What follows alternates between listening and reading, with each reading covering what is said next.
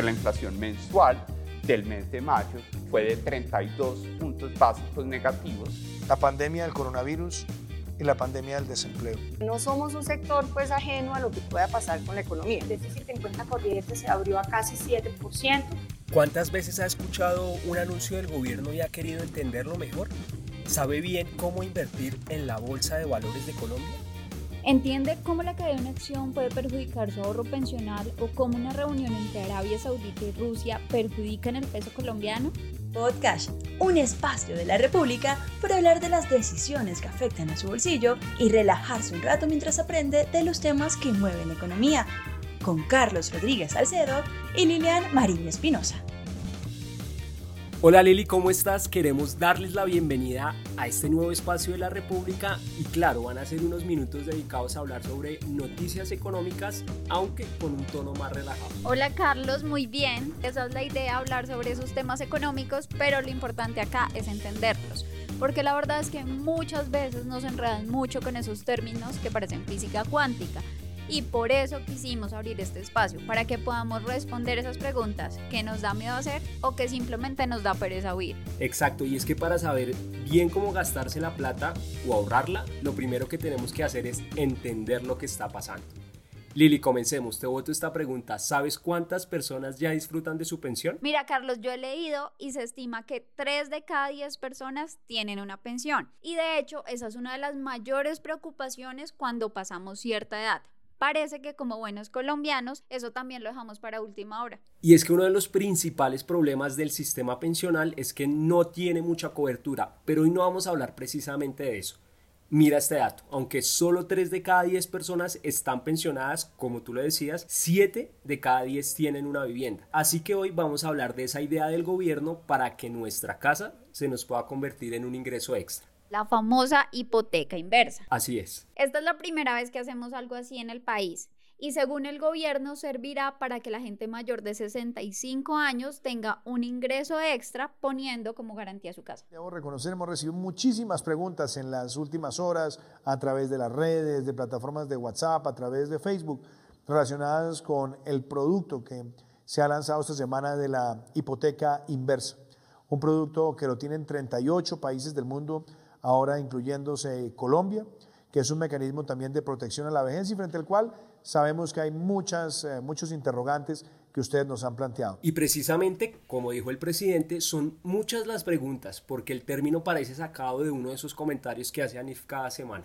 Sí, entonces empecemos a entender qué significa. Lo que hemos averiguado es que funciona para que toda esa gente que no tiene una pensión o un ingreso mensual pueda recibirlo poniendo su casa como garantía en un banco o en alguna entidad financiera. Es decir, la idea es que los bancos o estas entidades se conviertan en los nuevos dueños de la casa pero lo dejan vivir ahí y le pagan un dinero extra hasta que usted se muera. Entonces empecemos con algunas preguntas. ¿Esto sería por un tiempo establecido o por ejemplo si yo vivo hasta los 100 años me van a pagar todos esos meses? Pues están estableciendo las reglas, pero se espera que funcione como en otros países. Por ejemplo, hubo un caso famoso en Francia. Una persona de 90 años vendió su apartamento bajo este esquema a un notario con la promesa de que le iba a dar una platica a cambio hasta que se muriera. El problema es que primero se murió el notario que el señor y la viuda del notario fue la que tuvo que asumir la deuda como hasta 1997 cuando falleció esta persona. Este sería entonces uno de los casos, que es básicamente lo que se conoce como renta vitalicia. Pero también conocimos que hay otras modalidades, por ejemplo la renta única, que básicamente es entregarle todo el dinero de una vez, y la renta temporal, que es establecer un periodo de tiempo y con esto tal vez uno podría recibir un ingreso más alto. Es decir, esa frase que le dicen a uno los papás de que trabajan toda la vida para dejarle educación o vivienda a uno va a cambiar. Pero tengan en cuenta que es una opción y no una obligación. Entonces, más allá de ponerse a pelear por todo el tema de Uribe, se pueden poner a discutir más bien si esto es lo que más le conviene a los mayores de la casa. Exacto, pueden analizar en esa charla mejor si vale la pena ese pago. ¿Y de cuánto podría ser? Pues mira, el gobierno ha hecho cuentas y puede ser entre 0,3% y 0,6% del valor de la vivienda. Si hacemos este cálculo con los precios promedio de las viviendas colombianas, sería más o menos un salario mínimo. Bueno, pero unas preguntas rápidas para respuestas rápidas. ¿Yo podría tomarla? No, Uno, porque eres muy joven y ya dijimos que es de mayores de 65 años. Y dos, pues porque vives en arriendo. Es verdad.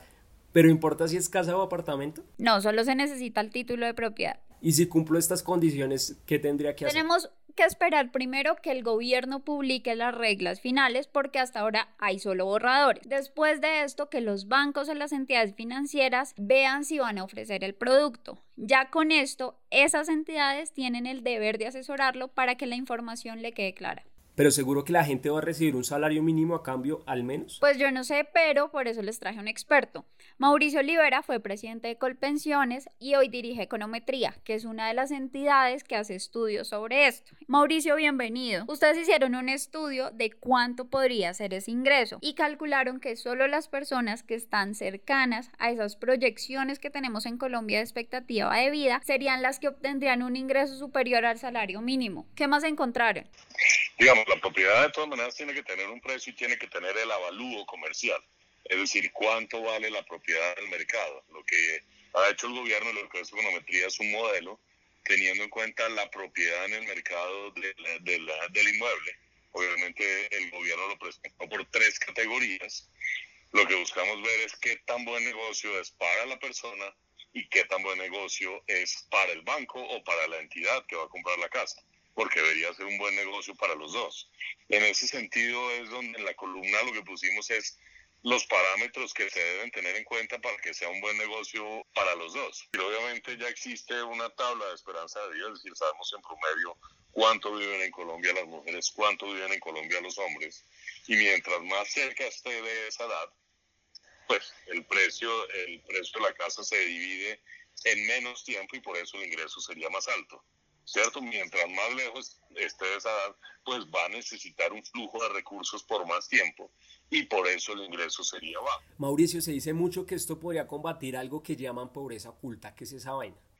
Claro que sí, la pobreza oculta eh, se refiere a una medición de pobreza de las personas que tienen, lo voy a poner muy coloquialmente, las personas que tienen un inmueble, tienen una casa, pero no tienen con qué comer, no tienen cómo no tienen ingresos para su sustento diario.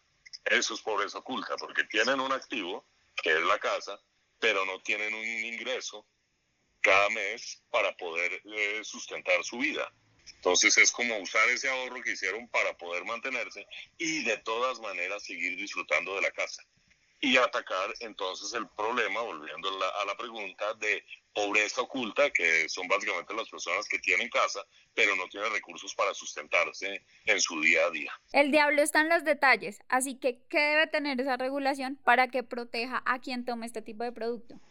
Claro que sí, ahí tal vez el punto más importante eh, frente a la pregunta que me están haciendo es quién va a asesorar a la persona porque los bancos tienen el conocimiento, tienen la capacidad, es decir, son sector financiero y tienen la capacidad de ver qué tan buen negocio podría ser para ellos la compra de estas casas.